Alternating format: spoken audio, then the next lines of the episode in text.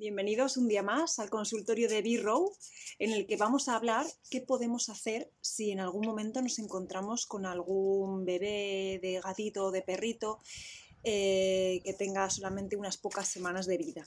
Como ya sabéis, perros y gatos cuando son bebés son seres muy delicados, tienen un sistema inmunológico muy débil todavía y hay que actuar rápidamente para asegurarnos de que la supervivencia de ese animal sea cercana al 100%. Suele ocurrir que en días de temporal, lluvia, viento, puede que las gatas en este caso tengan que mover a las camadas de sitio a una zona mucho más segura para ellos y en algún momento se extravien o las dejen en una zona a la cual luego no puedan acceder. Y es ahí cuando nos encontramos nosotros con, con estos gatitos. Pueden haberlos dejado debajo de un coche o debajo de un contenedor y es cuando nos encontramos con el gatito llorando o en estado grave, casi sin moverse y es aquí cuando tenemos que actuar rápidamente. Otras causas en las cuales nos podamos encontrar cachorros neonatos de perro y de gato son los abandonos de las camadas. La gente que no se preocupa de que no haya preñeces no deseadas, en el momento en que las hembras paren, recogen la camada y las dejan abandonadas a su suerte, hasta que alguien da con ellas e intenta salvarles la vida.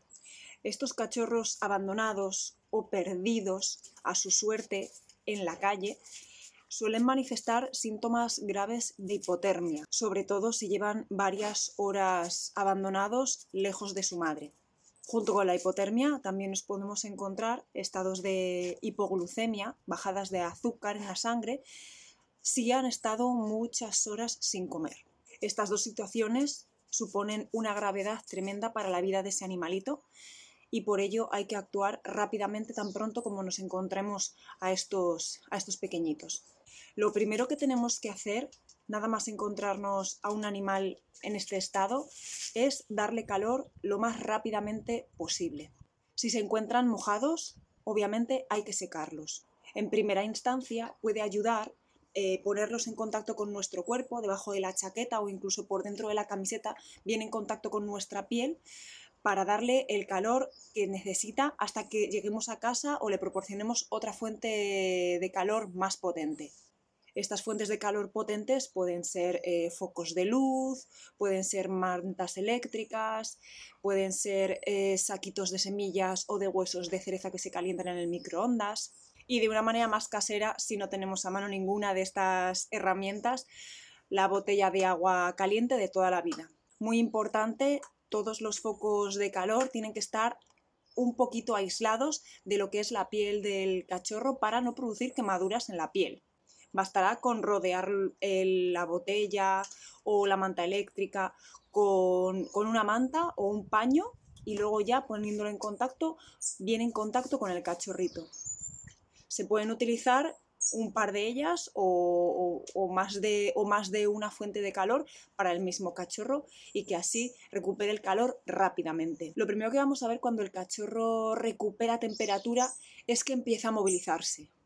Puede pasar de un cachorro totalmente inmóvil y sin reflejos a empezar a moverse poco a poco y empezar a, a emitir sonidos. Eso es una muy buena señal. En este momento es cuando podemos introducir algo de alimento para que recupere el nivel de azúcar en sangre que también le va a ayudar a recuperar fuerzas. Para ello podemos utilizar un poquitín de miel y pegárselo en el paladar, ya que estos cachorros, por culpa de la hipotermia, han perdido el reflejo de succión y si le metemos leche y no traga, podemos crearle una falsa vía, haciendo que esa leche llegue a los pulmones, lo cual no ayudará para la supervivencia de ese animalito. Algo que puede ayudar también a que el cachorro recupere temperatura en el momento en que le tenemos puesto bajo las, los focos de luz, eh, calor y demás, es la fricción.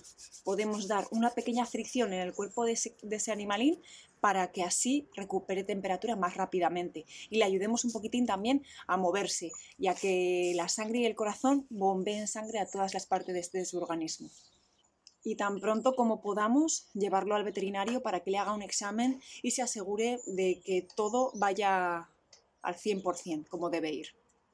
voy a terminar eh, diciendo y, dejando claro que, que hay un porcentaje alto de que estos animalitos no sobrevivan. Y, no, tiene por qué, no tiene por qué ser que, que, hayáis hecho algo mal, sino porque no sabemos muchas veces el tiempo que han estado sin comer, no sabemos el tiempo que llevan abandonados y muchas veces cuando los encontramos están en un estado muy crítico, casi terminal, y no podemos hacer grandes cosas. Así que si en algún momento os encontráis uno de estos animalitos en estados graves, eh, intentarlo.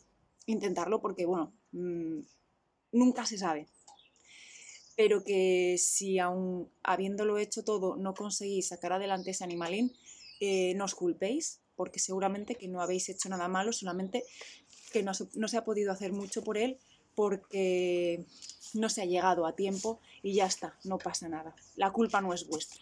Os voy a dejar una fórmula eh, casera apta para, para el cuidado de cachorritos lactantes, porque si tenéis suerte y este cachorro llega a sobrevivir, podéis seguir alimentándolo con esta fórmula hasta que llegue el momento del destete.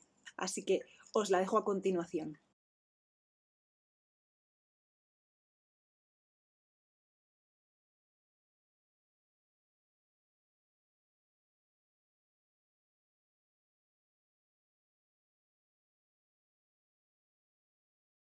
Y nada más, espero que os haya resultado útil este consultorio hay veces que no sabemos muy bien cómo actuar eh, y lo primero que hace la gente es recoger un cachorro y automáticamente ir rápidamente darle de comer cuando lo primero que hay que hacer es eh, calentar ese cuerpecito, que aumente la temperatura cuanto antes, ¿vale?